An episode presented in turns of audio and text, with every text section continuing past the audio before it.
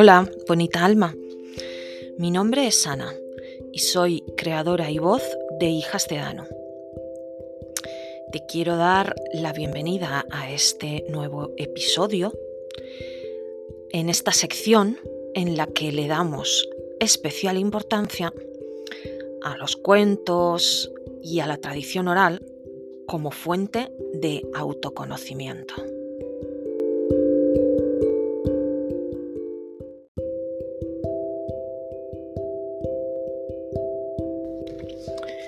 En el cuento que te traigo hoy vamos a hablar, te voy a hablar de algo controvertido. Te voy a hablar del cuerpo. Del cuerpo, te voy a hacer pensar sobre tu relación con tu cuerpo, con los cuerpos de los otros. Porque mm, en la parte de la psique instintiva, o sea, cuando nos movemos mentalmente desde el instinto, el cuerpo se considera un sensor. Eh, voy a seguir leyéndote de el libro Mujeres que corren con los lobos. Este cuento que te voy a leer hoy se titula La mariposa y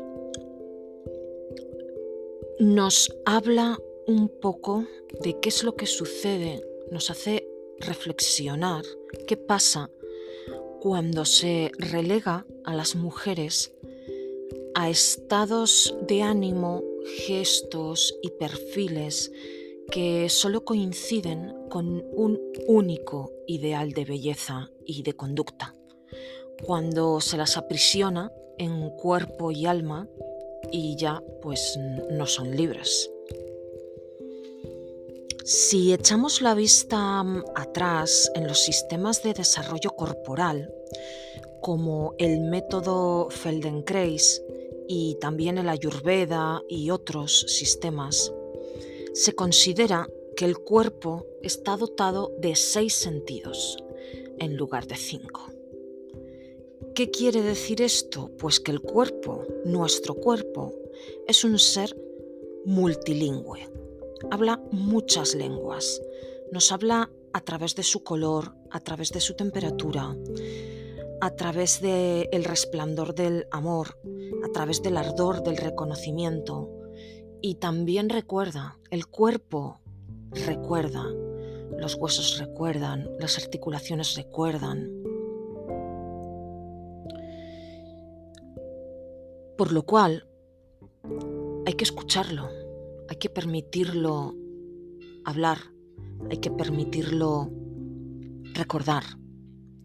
Y ser considerado feo o inaceptable por el hecho de que la propia belleza se encuentre al margen de la moda que hay actualmente, hiere profundamente esa alegría natural que es propia de la naturaleza salvaje, que es de lo que nos habla este gran libro que es Mujeres que corren con los lobos.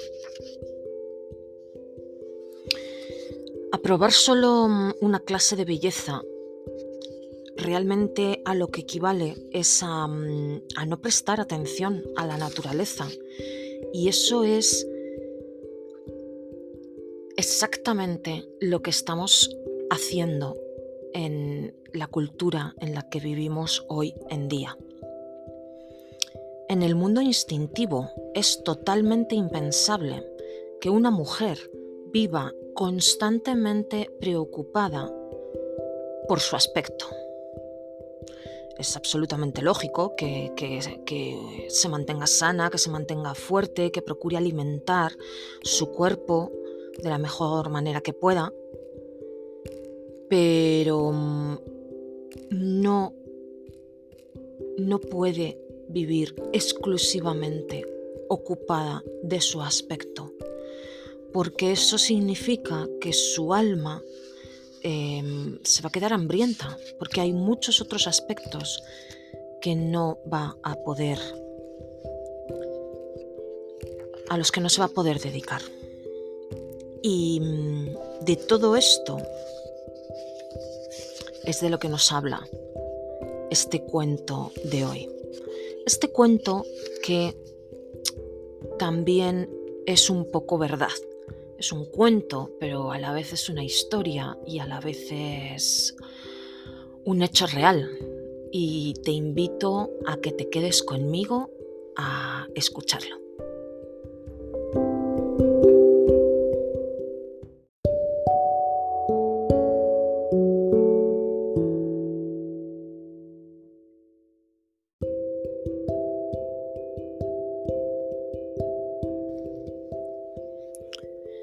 Hablar del poder del cuerpo de otra manera, tengo que contar un cuento auténtico y bastante largo, por cierto.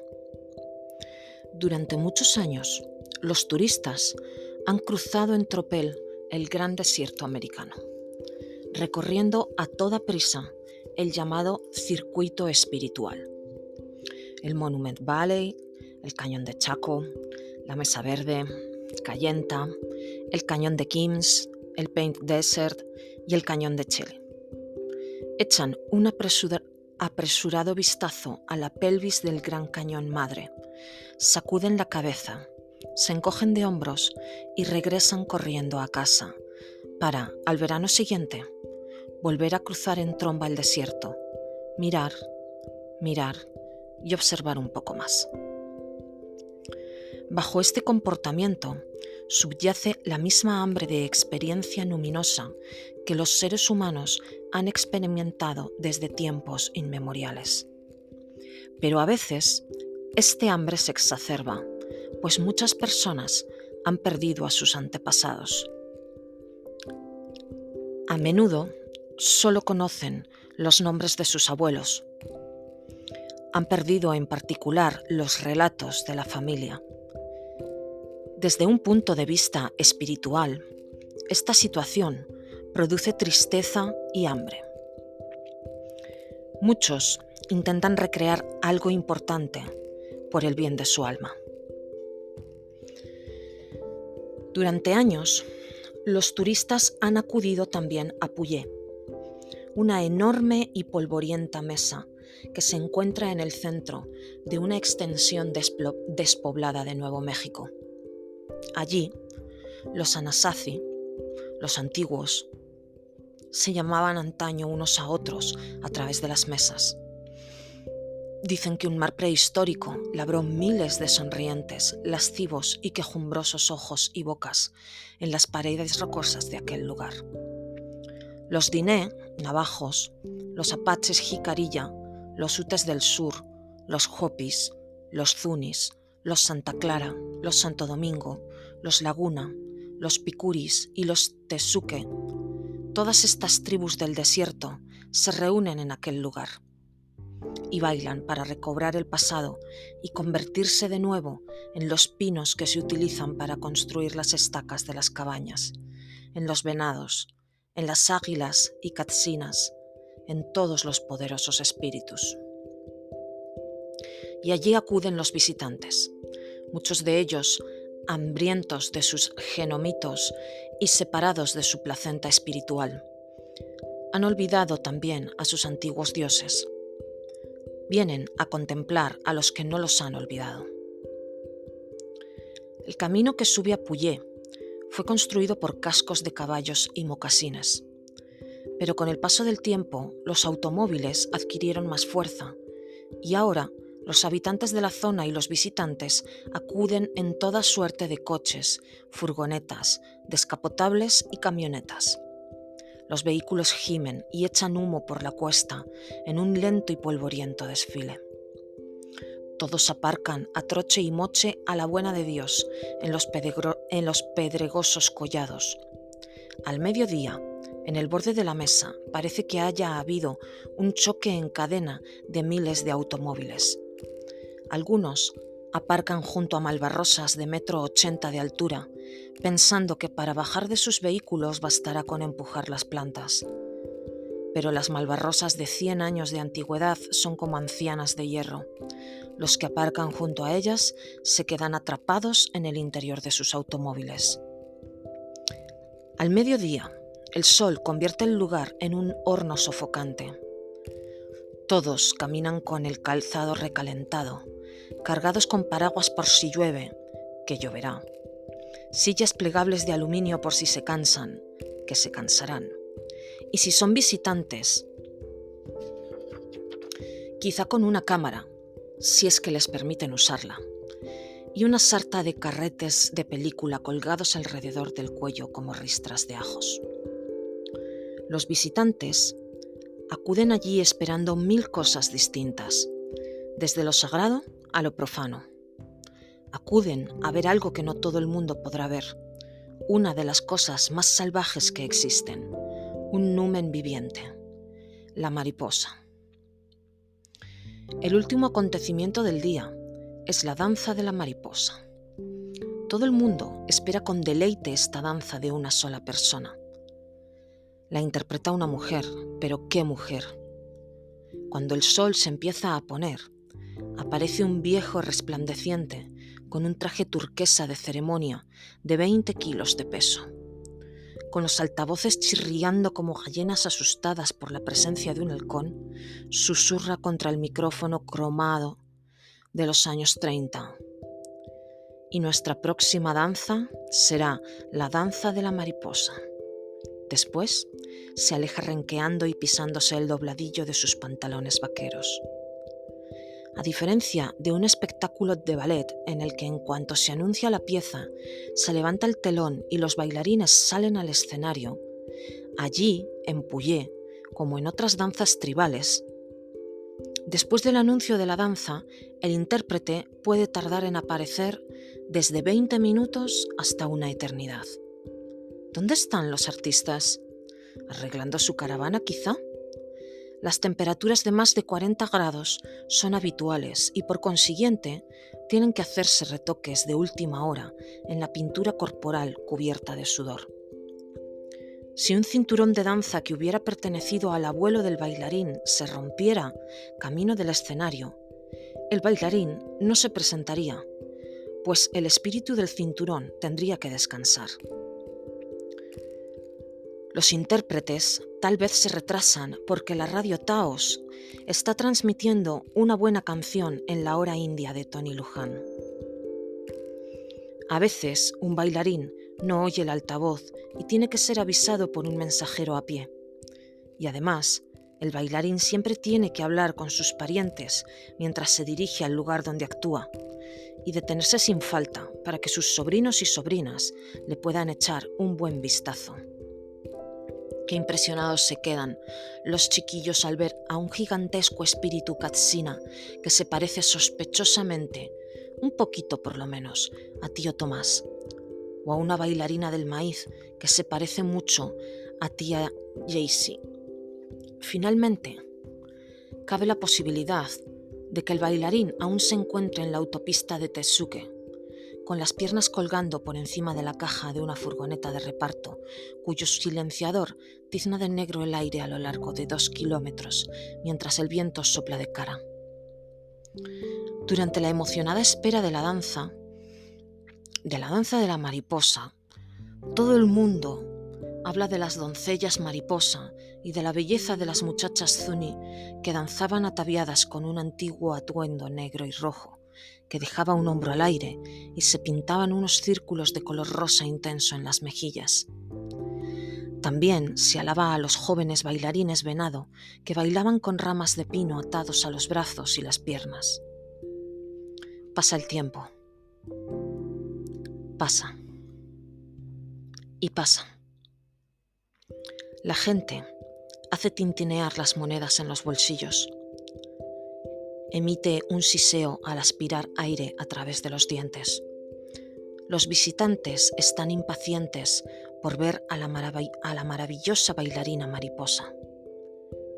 Inesperadamente, cuando todo el mundo frunce el ceño en señal de aburrimiento, los tamborileros levantan los brazos y empiezan a tocar el ritmo de la mariposa sagrada. Y los cantores empiezan a llamar a gritos a los dioses para que intervengan. Los visitantes que sueñan con la frágil belleza de una delicada mariposa experimentan un inevitable sobresalto cuando ven saltar a María Luján.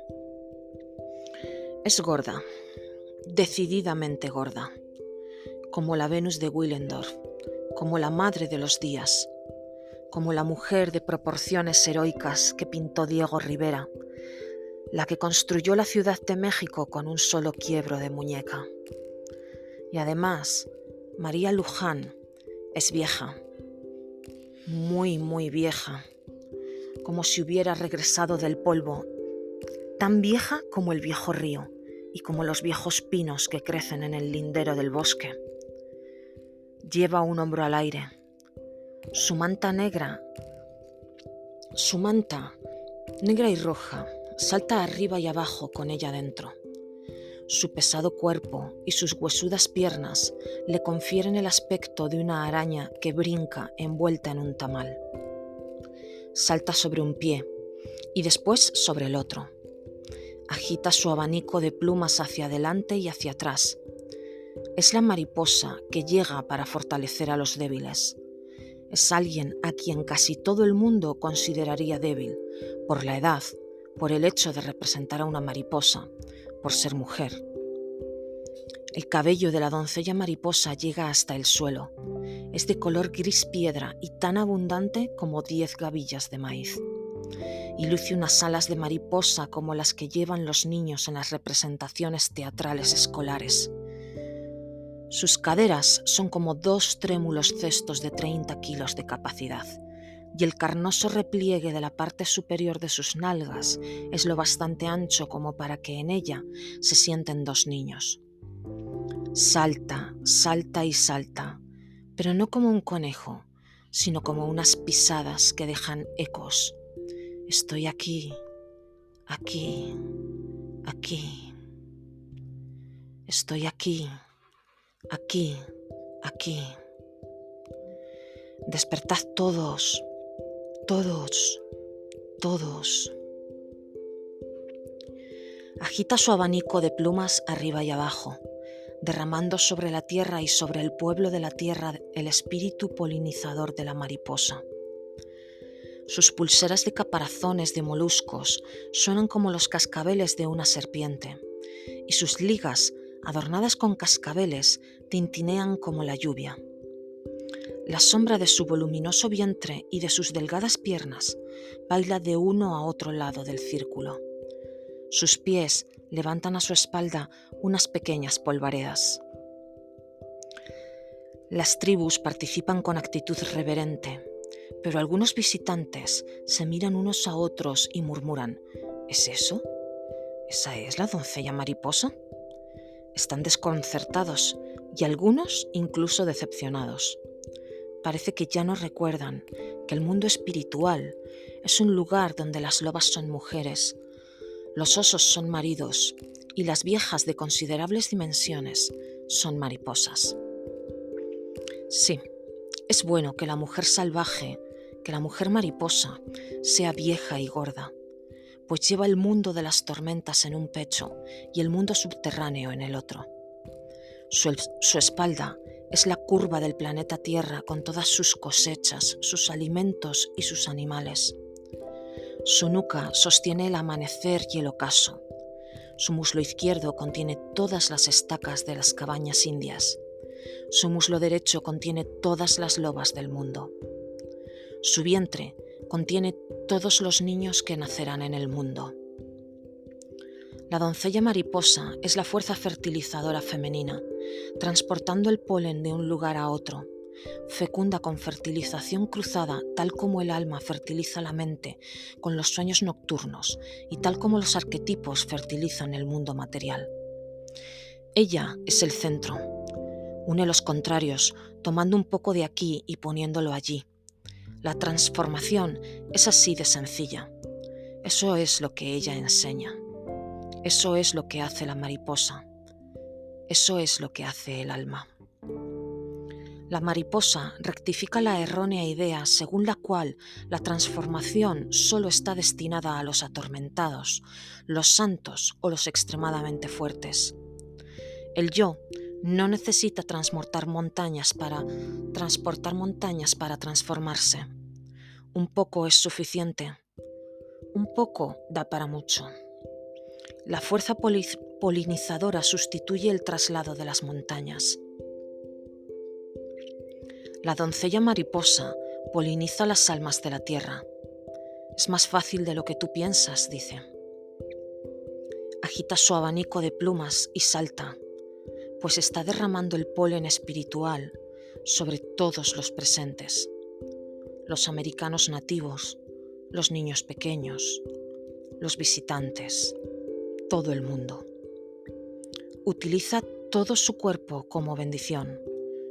Su viejo, frágil, voluminoso, paticorto, cuellicorto y manchado cuerpo. Esta es la mujer unida a su naturaleza salvaje, la traductora de lo instintivo, la fuerza fertilizadora, la reparadora, la recordadora de las antiguas ideas. Es la voz mitológica, es la personificación de la mujer salvaje. La bailarina mariposa tiene que ser vieja porque representa el alma, que es vieja. Es ancha de muslos y ancha de trasero porque acarrea muchas cosas. Su cabello gris atestigua que ya no necesita respetar los tabús que impiden tocar a la gente.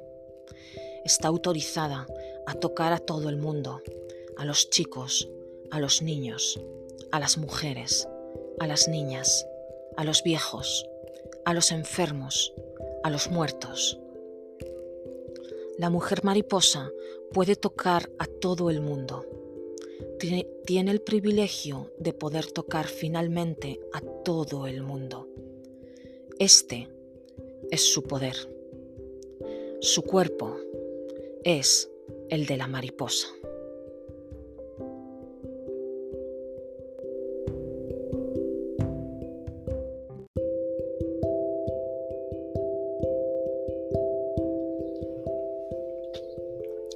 Ahora que hemos terminado yo de leer y tú de escuchar este cuento, si te ha quedado algo en el aire, te invito a que te lo vuelvas a poner, a que lo vuelvas a escuchar antes de pasar a esta siguiente parte que me gusta tanto y que te invito todos los capítulos de cuentos que inspiran a realizar, como es la parte del journaling, la parte de las preguntas.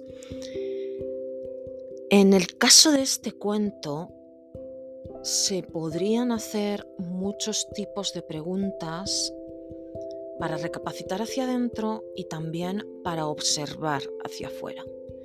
Ya sabes que a mí eh, me gusta especialmente invitarte a mirar hacia adentro. Así que eh, las preguntas que te voy a ofrecer en el caso de este cuento, a pesar de que podrían también eh, mirar a ver pues, en el tipo de sociedad en la que vivimos, etcétera, etcétera, van a ser para que tú te observes a ti y veas qué cambios tienes que realizar para mejorar esa relación que tienes o que no tienes con tu cuerpo. Así que allá va. La primera pregunta es la siguiente. ¿Es tu cuerpo un cuerpo que siente?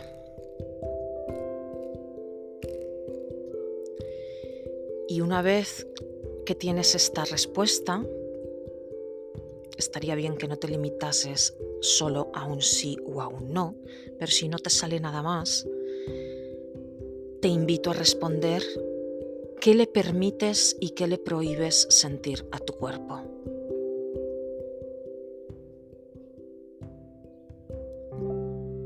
¿Es tu cuerpo un cuerpo que siente?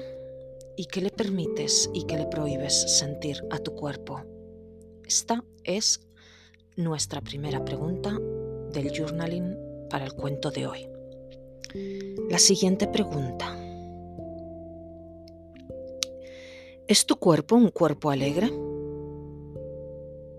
Es un cuerpo que se mueve a su manera, que puede bailar, que puede menearse, que puede empujar.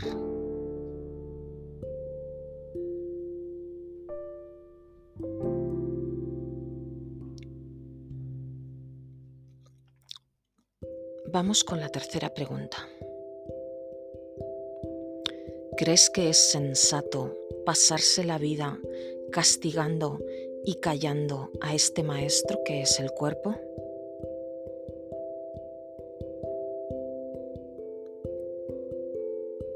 Todo esto es desde tu perspectiva y es para ti.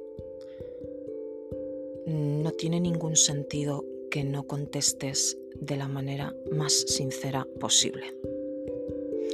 Y ahora esto no es una pregunta, pero te invito a que pienses tres cosas sencillas que puedas hacer en tu día a día, que puedas cambiar en tu día a día para que la conexión con tu cuerpo que tienes ahora mismo aumente, para que tengas una conexión mayor con tu cuerpo físico. Y verás cómo esto deriva en muchos beneficios, tanto psicológicos como espirituales. Espero de corazón que te ayuden y que te sirvan estas preguntas de journaling para recapacitar y hacer un poquito de balance.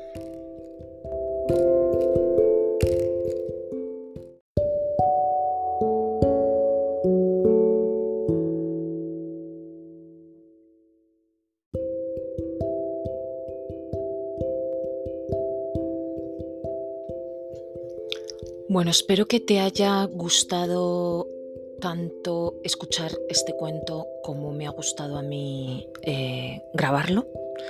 Me parece mm, un tema controvertido hoy en día, ahora mismo, me parece, pero por lo controvertido que es precisamente, me parece muy importante y muy indispensable. En este libro eh, habla específicamente de las mujeres, ¿vale? Se titula Mujeres que corren con los lobos y por eso está todo enfocado al femenino, pero sirve tanto para femenino como para masculino, sirve tanto para hombres como para mujeres. Eh, ya que eh, la angustia acerca del cuerpo priva a las personas de buena parte de su vida creativa, y les impide prestar atención a otras cosas. O sea, vivimos en, una sociedad que está constantemente preocupada por el aspecto exterior. En, en, la auténtica psicología holística, todos los mundos se consideran interdependientes unos de otros. No son entidades separadas, con lo cual eh, no es de extrañar que en nuestra cultura eh, al plantearse la cuestión del modelado del cuerpo natural, también se plantee la correspondiente cuestión del modelado del paisaje, también el de eh, algunos sectores de, de la cultura para su adaptación a la moda, etcétera, etcétera, etcétera. La naturaleza salvaje nos tiene que quedar claro que la naturaleza salvaje jamás abogará por la tortura del cuerpo, por la tortura de la cultura, por la tortura de la tierra. Una persona no puede conseguir que la cultura adquiera más conciencia diciéndole a la cultura cambia. No, no, no es realista. Pero puede cambiar su propia actitud hacia sí misma y hacer que las proyecciones despectivas hacia su cuerpo le resbalen. Y esto se consigue recuperando el propio cuerpo, conservando la alegría del cuerpo, rechazando eh, esa quimera según la cual la felicidad solo se otorga a quienes poseen una determinada estructura corporal. Y eso solo lo puedes hacer tú, desde tu individualidad. Así que mm, te invito a que reflexiones, a que vuelvas a escuchar este cuento, a que veas qué emociones se mueven en ti y también te invito a que me dejes en comentarios tus conclusiones y así podamos compartirlas con el mundo. Muchas gracias por llegar hasta aquí.